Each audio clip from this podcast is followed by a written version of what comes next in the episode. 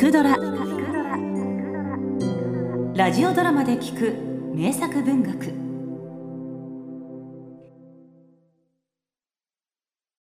女忍術使い。坂口安吾。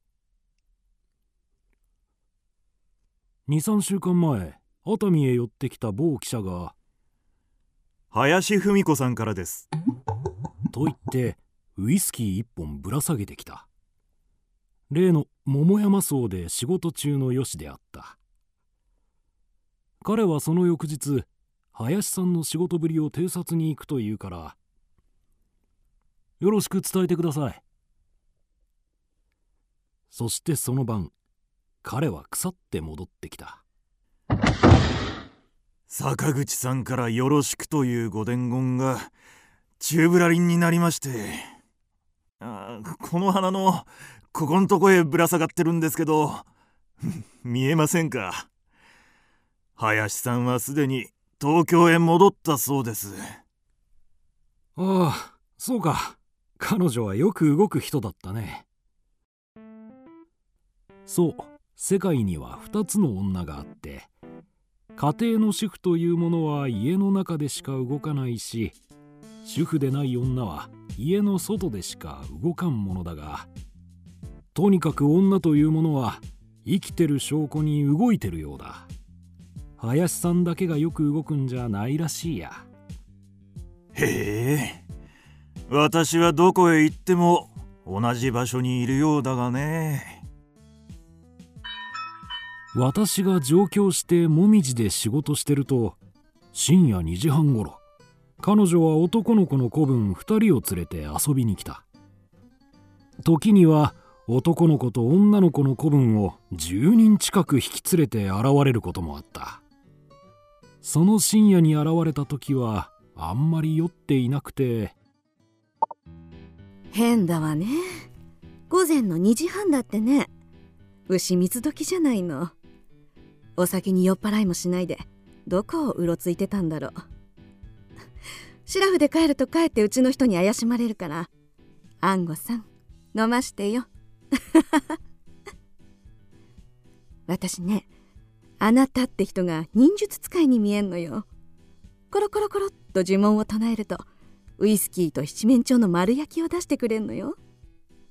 パリの町には忍術使いらしい人ずいぶん見かけたけど日本はダメだわね。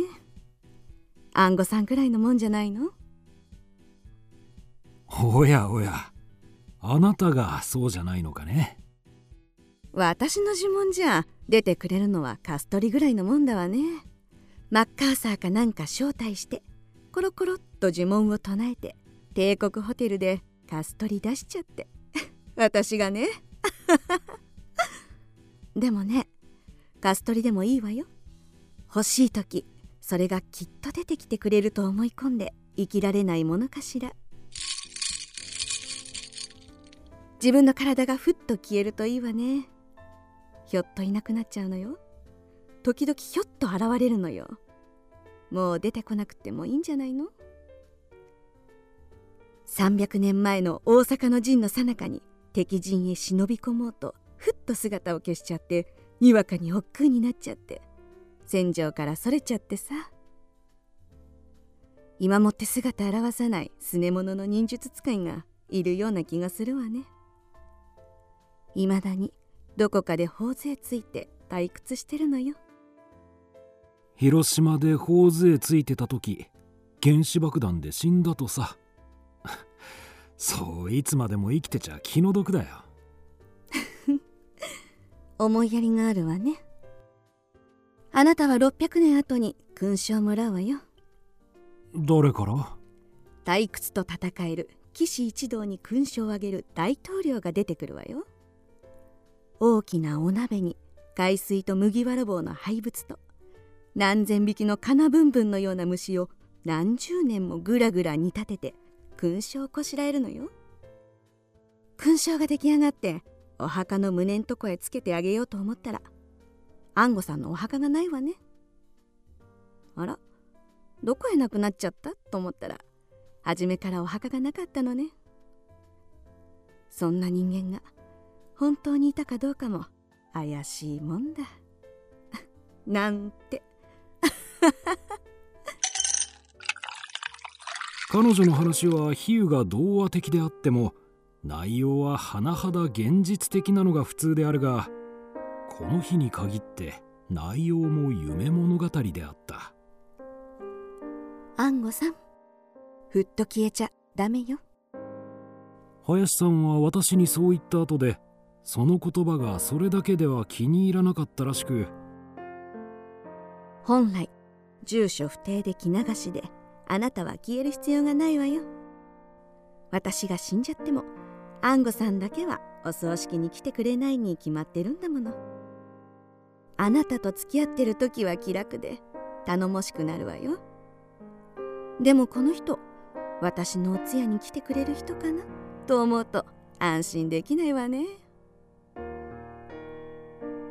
そうは言うが彼女自身は人のお通夜へ出かけるのが嫌いなんではなかったかね。何しろ女はよく動くから。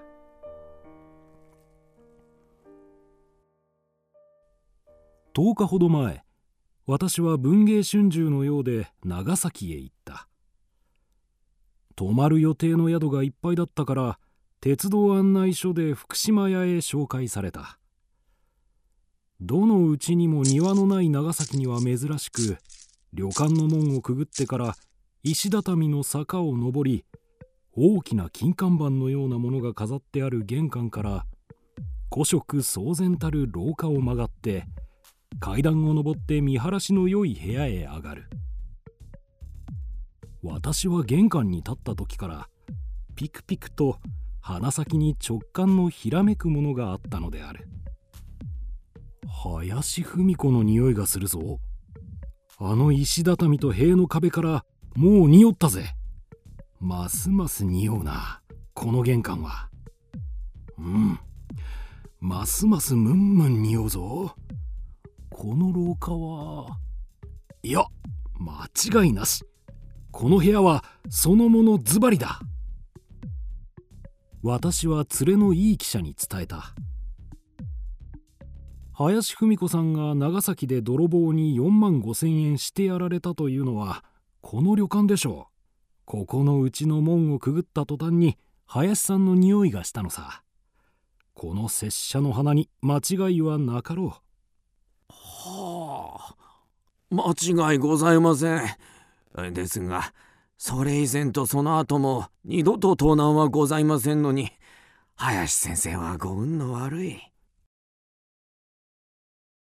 どうして林さんの匂いを嗅ぎ出したのか私もよくわからんがあの時実に一瞬にして「ここだ彼女が長崎で泊まった部屋は」と甚だ強く感じたのだけは確かであった。林さんと最後に会ってからもう半年は経つだろう。彼女が熱海へ仕事に私が伊東へ帰るために文春の徳田君中戸川君も一緒に新橋から汽車に乗った。彼女は重そうな街灯を着て自家製の寿司の折り詰めを開いて差し出した。皆さんよく召し上がり拙者だけは胃から血を吐いた直後だったらしくご一等の食欲を見物してましたね。しかし実は10日前に長崎で彼女に対面してきたばかりなのさ。私にとっては彼女は実によく動く存在さ。彼女は長崎の風の中にも確かにいた。これからも諸方の街を吹く風の中で彼女に会うことがあるだろう。そして私が諸方の風の中で会う林さんは一生懸命な詩人で一番良い林さんらしい。先だって彼女からもらったウイスキーはまだ押し入れにあるそうだ。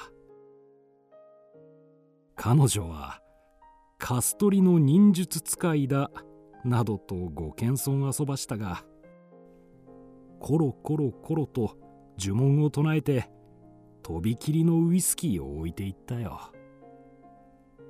そのうちゆっくり飲みましょう。コロコロコロ。そのうちゆっくり飲みましょう。コロコロコロ。